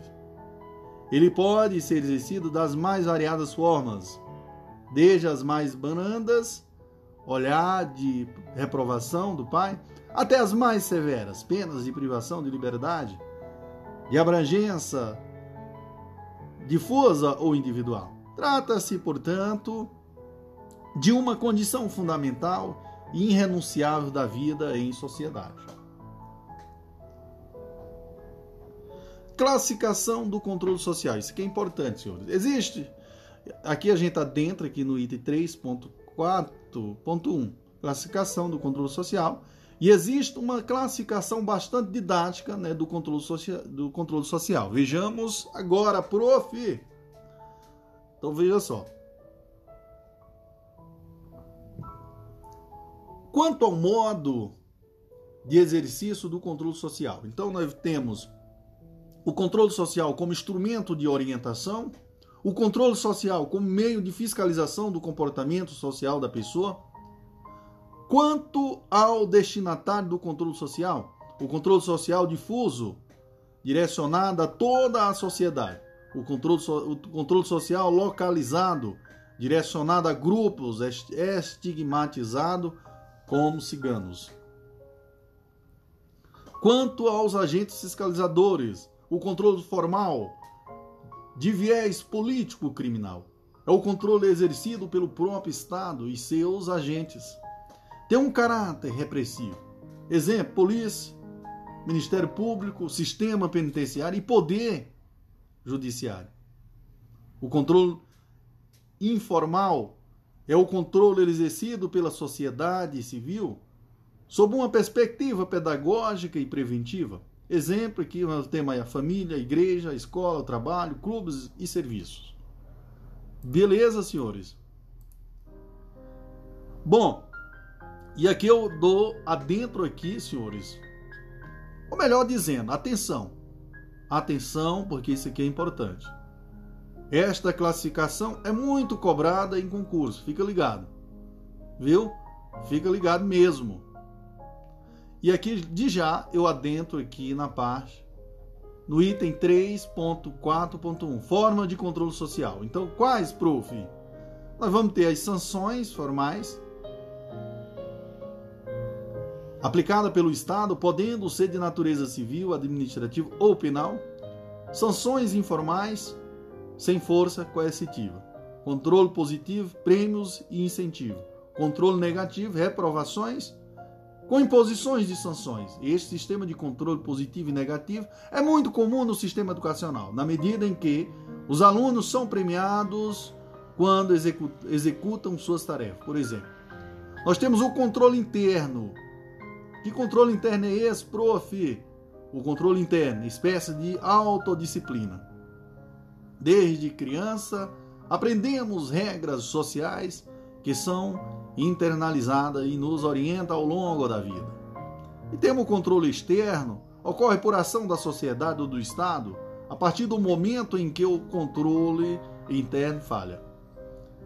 Então, fazendo aqui uma síntese do que nós falamos, Lembrando que o controle social, classificação, ele está classificado quanto ao modo de, de exercício, né? Como, é, nós vamos ter o controle social como instrumento de orientações, de orientação, o controle social como meio de fiscalização. Nós vamos ter o controle social quanto ao, quanto ao destinatário, controle social difuso e o controle social localizado. Quanto aos agentes fiscalizadores, nós vamos ter o controle social formal e o informal. Formas. Quais são as formas, prof? Nós vamos ter as sanções formais, as sanções informais, o controle positivo, o controle negativo, o controle interno e o controle o quê? externo. Ok, senhores? Então vá a dica do prof. André Paulo. Show, papai. Queria só lembrar para vocês aqui que o controle o controle ó, difuso ele está direcionado a toda a sociedade, o controle social localizado está direcionado a grupos estigmatizados, como ciganos, o controle social como instrumento de orientação. Fica ligado em relação a essa classificação aí, viu, senhores? É bem importante fica ligado controle e as, sanções, e as formas de controle social, que são as sanções formais aplicadas pelo Estado, podendo ser de natureza civil, é, administrativa ou penal, sanções informais sem forças coercitivas, controle positivo, prêmios e incentivo. Fique ligado. O negativo, que é reprovações com imposições de sanções. Esse sistema de controle positivo e negativo é muito comum no sistema educacional, na medida em que os alunos são premiados quando executam suas tarefas, por exemplo. Fica ligado porque é bem importante. Show, papai, vamos que vamos. Viva quem? O Prof. André Paulo. Olá, amigos, olá, amigas. Aqui é o Prof. André Paulo. Hoje eu estou aqui para dar continuidade a esse projeto espetacular, né? Que coisa linda, né, Prof? E hoje eu começo falando, né, do item 4 né, do nosso podcast. E aqui nós iremos falar das funções da criminologia. Então, prof, qual a função da criminologia? A função basilar da criminologia é fornecer um diagnóstico qualificado e conjuntural sobre o fenômeno criminal.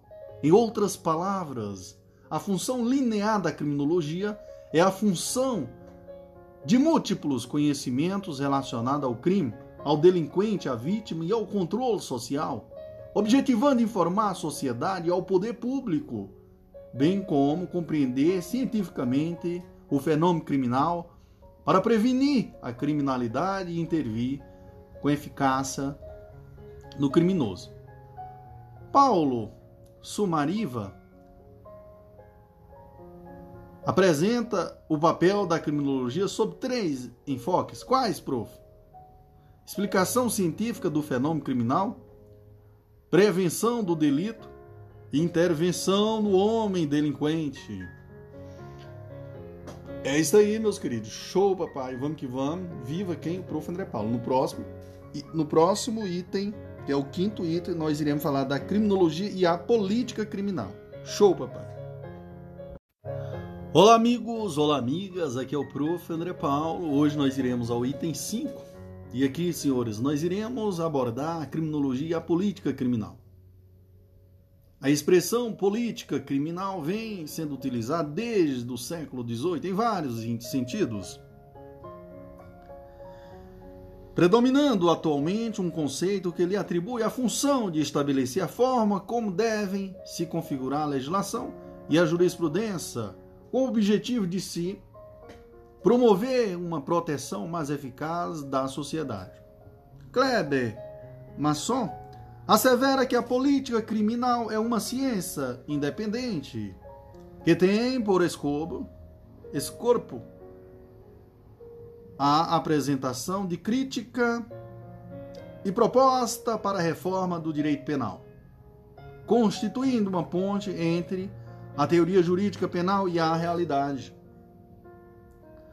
A política criminal tem por finalidade estabelecer estratégias e meios de controle social da criminalidade, caracterizando-se pela posição de vanguarda em relação ao direito vigente, na medida em que sugere e orienta reformas à legislação positivada.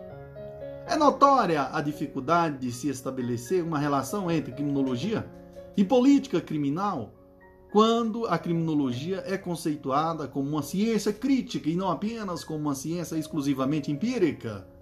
Nesse sentido, ao discorrer sobre a relação entre criminologia e política criminal, né?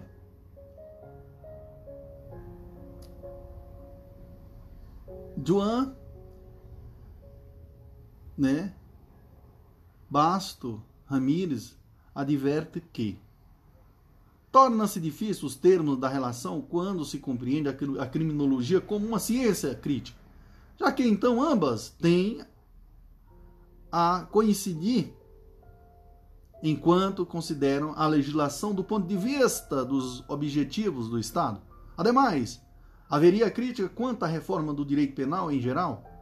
A diferença residiria no fato de que a política criminal implica a estratégia adotada dentro do Estado a respeito da, criminologia, da criminalidade. Nesse sentido, a criminologia converte-se em face da política criminal, em uma ciência de referência para que esta, com base em seu material, pudesse configurar suas estratégias de atuação. Podemos afirmar, então, que a criminologia fundamenta estratégias de ação no campo político-criminal, fornecendo indicativos e dados concretos que têm por finalidade orientar as ações do Estado no controle da criminalidade, levando, por conseguinte, a inovações na esfera legislativa. Como bem observado por Jorge de Figueiredo Dias e Manuel da Costa Andrade, é a partir do que é que a criminologia avança, juízes de DVC. E é a partir do DVC que a política criminal se propõe transformar o que é. Beleza, senhores? No próximo, iremos adentrar né, já na parte de direito penal, né? E dentro que da criminologia, né, senhores? Show, papai, vamos que vamos, viva quem? O prof. André Paulo.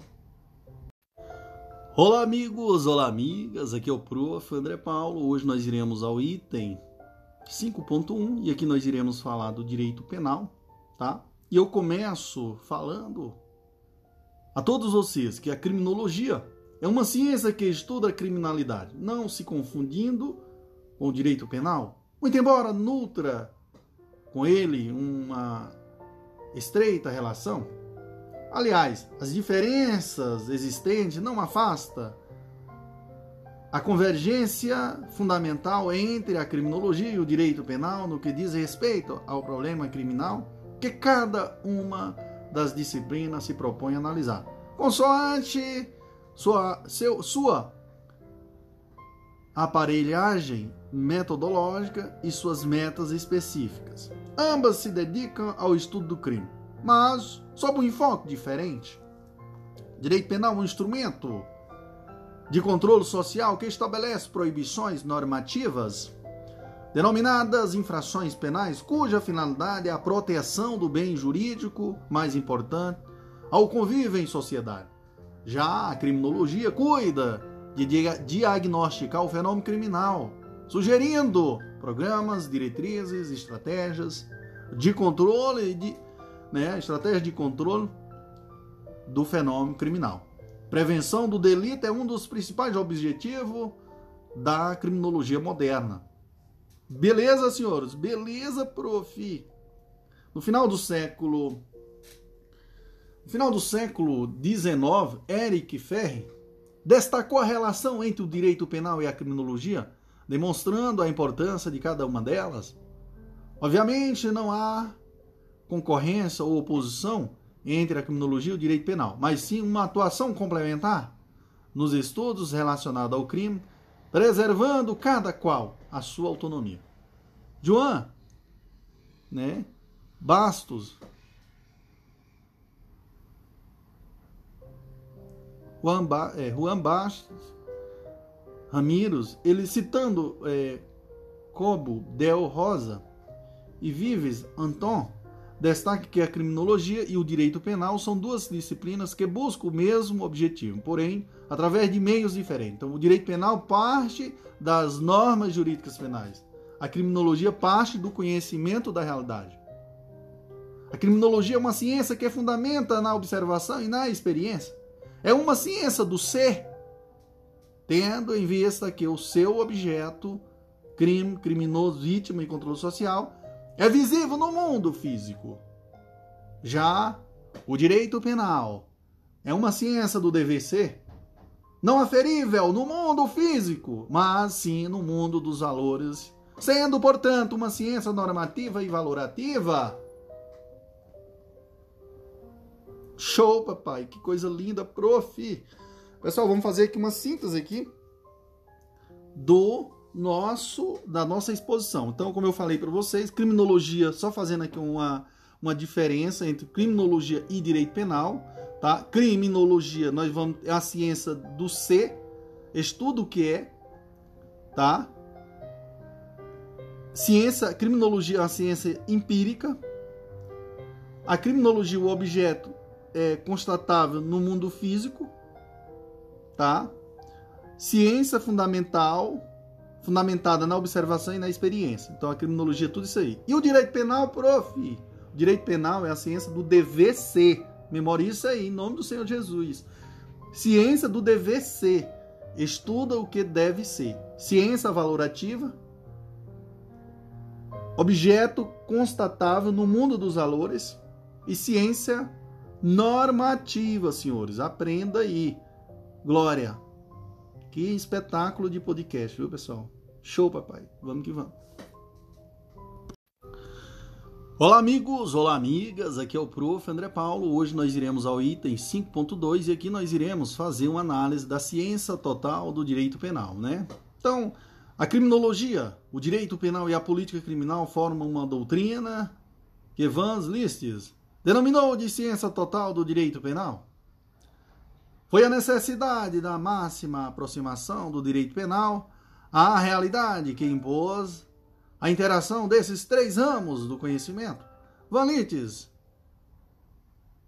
destacou a importância desse conhecimento total das ciências criminais, o qual confere uma estrutura mais complexa ao direito penal, fundindo dogmática, criminologia, política criminal. São três vertentes singulares que interagem, formando os pilares do sistema das ciências criminais atuando de forma inseparável e interdependente. O papel exercido por cada um desses saberes no sistema criminal é destacado por Lélio Braga Calhau, né? Que diz o seguinte: que a criminologia deve incumbir-se, assim, de fornecer substrato empírico do sistema, seu fundamento científico. A política criminal de transformar a experiência criminológica em, em opões e estratégias concretas de controle da criminalidade. E por último, o direito penal deve encarregar-se de converter em proposições jurídicas gerais e obrigatórias.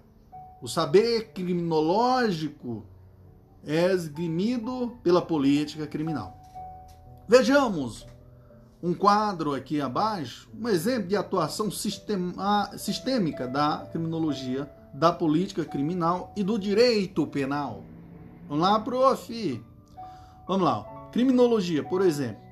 Criminologia porque aumentaram o índice de violência contra a mulher em determinado local. Aí, ó.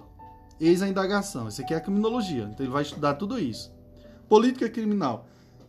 A política criminal já é diferente, né, pessoal? Ele, vai, ele sugere alterações na legislação para endurecer as penas deste tipo de, viola, de violência, bem como de acordo com causas apontadas pela criminologia. Sugere políticas sociais de conscientização e educação de potenciais autores e vítimas desta modalidade de violência. Direito penal aumenta a pena para casos de violência física, psicológica e etc. contra a mulher. Beleza? Então, viu aí como é o, o elas se complementam, né, pessoal? Observação: na visão global né, do direito penal, a criminologia, a política criminal e o direito penal estuda o delito, cada qual seleciona, selecionando o seu objeto a partir de critérios e métodos autônomos, viu? Fica ligado fazer aqui um quadrozinho sinótico aqui só para a gente é, memorizar aqui cada uma delas, que aqui o professor não brinca, o professor é caba da peste. É. Nordestino, feliz, felizéssimo. Nordestino, caba bom. Vê que me derrubou lá. Caba macho. Quadro sinó, sinótico. Bora lá. Função da criminologia. A criminologia. Qual é a função da criminologia? Explicação científica do fenômeno criminal, do fenômeno criminal, prevenção do delito, intervenção do homem delinquente. Criminologia e política criminal. A criminologia fundamenta a estratégia de ação no campo político criminal, fornecendo indicativos e dados concretos que têm por finalidade orientar as ações do Estado no controle da, da criminalidade, levando por conseguinte, a inovação na esfera legislativa. Então, pessoal, criminologia e política criminal, vamos lembrar, criminologia fundamenta estratégia de ação no campo político criminal, fornecendo indicativos e dados concretos que têm por finalidade orientar as ações do Estado no controle da criminalidade, levando por conseguinte a inovação na esfera o quê? legislativa. E o direito penal, prof? Bora lá? A criminologia é uma ciência que se fundamenta na observação e na experiência. É uma ciência do ser. tendo em vista que o seu objeto, crime, criminoso, vítima e controle social, é visível no mundo físico. Já o direito penal é uma ciência do dever ser, não aferível no mundo físico, mas sim no mundo dos valores, sendo, portanto, uma ciência normativa e valorativa. Prof, e a ciência, ciência total do direito penal? Na visão global do direito penal, a criminologia, a política criminal e o direito penal estudam o delito, cada qual selecionando o seu objeto a partir de critérios e métodos autônomos. Beleza, beleza, prof. Que espetáculo. Show, papai. Pessoal, depois nós iremos, nós iremos ao bloco de questões. Aqui o professor André Paulo vai debuiar, tá debuiando esse negócio aqui para vocês, viu? Então, meu objetivo é isso. É eu agregar o meu conhecimento para me passar nas minhas provas e você também, em nome do Senhor Jesus. Olá, amigos, olá, amigas. Aqui é o prof. André Paulo. Hoje nós iremos, né, ao bloco de questões comentadas, né, senhores? E nós vamos ser bem sucinto nesse bloco, tá bom? Então, a primeira questão sobre a temática, sobre o nosso conteúdo, na verdade, nós iremos fazer uma belíssima revisão né? E a primeira questão diz: para aproximação e verificação de seu objeto de estudo, a criminologia dos dias atuais vale-se de um conceito empírico e interdisciplinar. Então a resposta é a letra A. Então, veja só, senhores, nós vamos direto na resposta e no comentário, nós não vamos perder tempo. Então, só lembrando que a, a letra A é a resposta, a resposta que diz empírico e interdisciplinar. Então, a criminologia é uma ciência empírica e interdisciplinar que estuda o crime, o criminoso, a vítima e o controle social, tendo como finalidade combater a criminalidade por meio de métodos preventivos. Beleza? É isso aí, prof. Segunda questão. É correto afirmar que a criminologia Pessoal, criminologia, lembrando de cara, é uma ciência empírica, então a resposta é a letra E. Lembrando que a criminologia é uma ciência empírica que se fundamenta na observação e na experiência. É uma ciência do ser, tendo em vista que o seu objeto, crime, criminoso, vítima e controle social, é visível no mundo físico. Já o direito penal é uma ciência normativa e valorativa. Fica ligado, senhores. Próxima questão, terceira questão diz: a vítima do delito experimentou um secular e deliberado abandono. Desfrutou do máximo protagonismo durante a época da justiça privada, sendo depois drasticamente neutralizada pelo sistema legal moderno, né? A vitimologia impulsionou um processo de revisão científica do papel da vítima no fenômeno delitivo? Então, senhores, leia as afirmativas a seguir e assinale a alternativa incorreta sobre o tema. Pessoal, como ele quer incorreta, nós iremos aqui ler todas, tá? E quando chegar na incorreta, eu falo para vocês, porque se todas estão corretas menos uma, então para nós iremos agregar se a gente ler as, todas as corretas, tá? A letra A diz assim: a vitimologia ocupa-se sobre, sobretudo do estudo sobre os riscos de vitimização, dos danos que sofrem as vítimas como consequência do delito, assim como da, da posterior intervenção do sistema legal, dentre outros temas. Tá certo, a letra A. Letra B, a criminologia tradicional considerou o estudo da vítima por considerá-la mero objeto neutro e passivo, tendo polarizado em torno do delinquente as investigações sobre o delito, sua etiologia e prevenção. Correto também. A letra C, a criminologia tradicional desconsiderou o estudo da, da, da vítima por considerá-la mero objeto neutro e passivo, tendo polarizado em torno do delinquente as investigações sobre o delito, sua etiologia e prevenção correto também. A letra D, a psicologia social destacou-se como marco referencial teórico às investigações vitimológicas, fornecendo moderno, é, modelos teóricos adequados à interpretação e explicação dos dados. É, então está correto também. A letra E, pessoal, é a errada. Então a, a resposta da questão. O que, é que diz a letra E? Diz assim: o, o redescobri, redes descobrimento da vítima e os estudos científicos decorrentes se deram a partir da Primeira Guerra Mundial em atendimento daqueles que sofreram com os efeitos dos conflitos e combates. Pessoal, tá errado porque o redescobri redescobrimento da vítima e o estudo científicos e, estu e os estudos científicos decorrentes se deram a partir da Segunda Guerra Mundial e não da Primeira Guerra Mundial. Beleza? Então fica ligado. Fica ligado. a partir da Segunda Guerra Mundial e não da Primeira. Próxima questão diz assim: no que, a quarta questão, no que tange a evolução histórica da criminologia, é correto afirmar, pessoal, a resposta aqui é a letra C, que diz que na fase pré-científica, o objeto da criminologia limitava-se ao estudo do crime e do criminoso, e o desenvolvimento do conhecimento criminológico se fundamentava em contribuições de pseudociências. Então, a resposta é a letra C. Tá? Então, a fase, lembrando que a fase científica da criminologia veio com o advento do positivismo e a utilização do método empírico indutivo. Na fase pré-científica, o desenvolvimento do conhecimento criminológico se fundamentava em contribuições de pseudociências, tais como a fisionomia, frenologia e a demonologia. Então fica ligado porque o negócio aqui é pesado.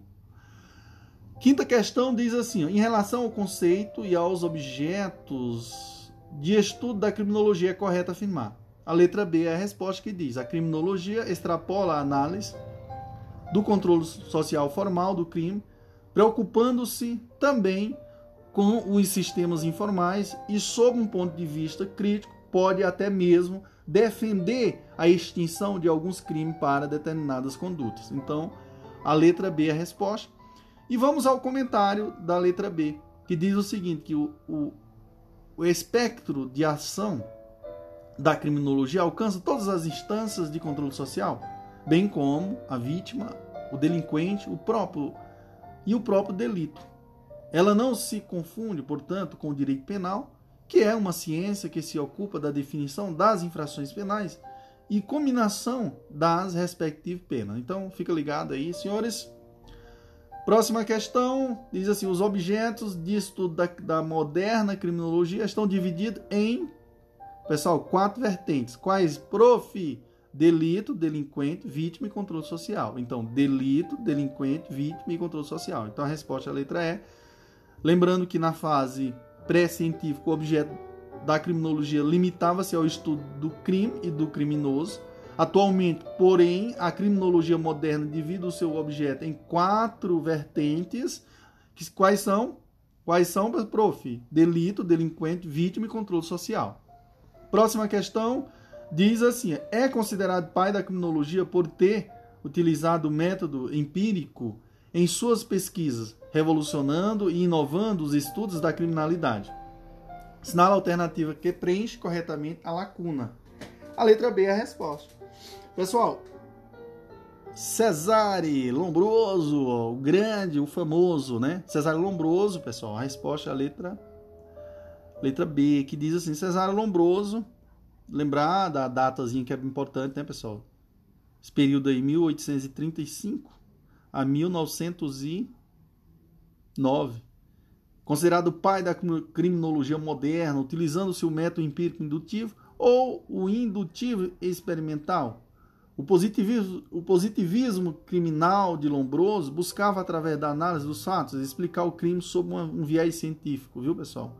Então veja só aí, considerado o pai da criminologia por ter utilizado o método empírico em suas pesquisas, revolucionando e inovando os estudos da criminalidade. Então, Cesário Lombroso, não esqueça desse fenômeno, desse grande. Bom, Oitava questão diz assim: em relação às possibilidades de controle social formal, informal e alternativo, assinala a opção correta. E aqui, pessoal, a resposta é a letra B que diz que a educação representa forma de controle social informal. Viu? Vamos lá analisar. Por quê? Bom, existem dois sistemas de controle, de controle social, formal e informal. O controle social informal é o controle exercido pela sociedade sob uma perspectiva pedagógica e preventiva. Exemplo, família, viu pessoal? Ó, família, igreja, escola, trabalho, clubes de serviço. Então fica ligado, tá? Então formal, essa, todo isso aí são o controle, o controle social informal é o controle exercido pela sociedade sob uma perspectiva pedagógica preventiva, exemplo, família, igreja, escola, trabalho, clubes e serviços. Beleza? Fica ligado, senhores.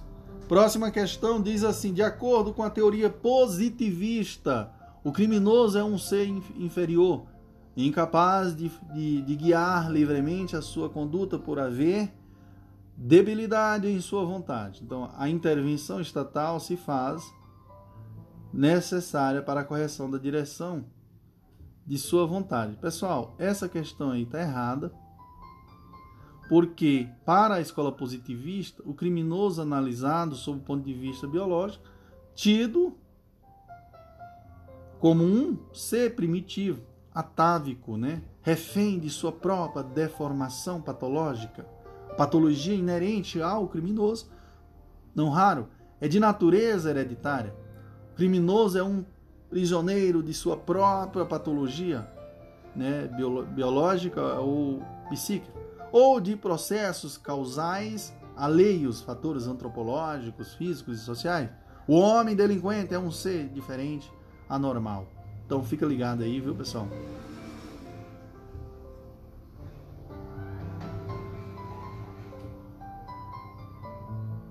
Viu? Então fica ligado, tá errado essa questão aí. Lembrando que essa escola positivista, o criminoso ele, ele é analisado sob o ponto de vista que biológico, tá? Tido como um, um, ser primitivo e atávico, né? Refém de sua própria deformação patológica. Patologia inerente ao, a, ao criminoso não raro é de natureza hereditária. O criminoso é um prisioneiro da sua própria patologia ou de processos causais alheios. O homem delinquente é um ser anormal. Próxima questão, décima questão, diz assim: o positivismo criminológico com a escola, escola positiva italiana foi encabeçada por quem, pessoal? Por quem? Por quem? Por quem? Por quem, pessoal? Lombroso, né? E Garof, Garófalo e Ferri, e Ferri, né? Então a letra A, então a escola positivista, positiv, é, escola positiva teve três fases: antropológica, que é por Lombroso, a sociológica, que é Ferri, e a jurídica, que é o Gará, ga, Gará, não, Garófalo, Garófalo. Saiu o nome, Glória. Garófalo. 11. Próxima questão diz assim: assinala a alternativa completa corretamente a respeito correta e respectivamente a, a frase a criminologia, senhores. Criminologia é uma ciência empírica e interdisciplinar, fática do ser. É uma o direito penal é o que, pessoal? O direito penal é uma ciência jurídica, cultural e normativa do dever ser, senhores então a letra D é a resposta. Só lembrando que vamos ao comentário da questão que diz assim, ó, a criminologia é uma ciência empírica interdisciplinar, fática do ser, já o direito penal é uma ciência jurídica, cultural e normativa, uma ciência do dever ser. Próxima questão, prof. Próxima questão diz assim, ó, enquanto a criminologia pode ser é, identificada como a ciência que se dedica ao estudo do crime, do criminoso e dos fatores da criminalidade, a vitimologia tem por objeto o estudo da vítima e de suas peculiaridades, sendo caracterizada por alguns autores como ciência autônoma. Certíssima! A questão está correta, senhor. É uma questão bem capciosa, né, senhores? De fato, existem doutrinadores que defendem a autonomia científica da vitimologia. Haja vista a existência. Segundo tais autores, de objeto, método e fim próprio. É o caso de Ramírez Gonzalez, que considera a vitimologia como sendo o estudo psicológico e físico da vítima, que, com o auxílio das disciplinas que lhes são afins, procura a formação de um sistema efetivo para a prevenção e controle do delito. Entretanto, a maior parte da doutrina considera não existir autonomia científica desta disciplina, considerando a vitimologia um mero ramo da criminologia. Há ainda estudiosos que negam a existência de vitimologia, da vitimologia, seja como ciência, seja como parte da criminologia. Beleza?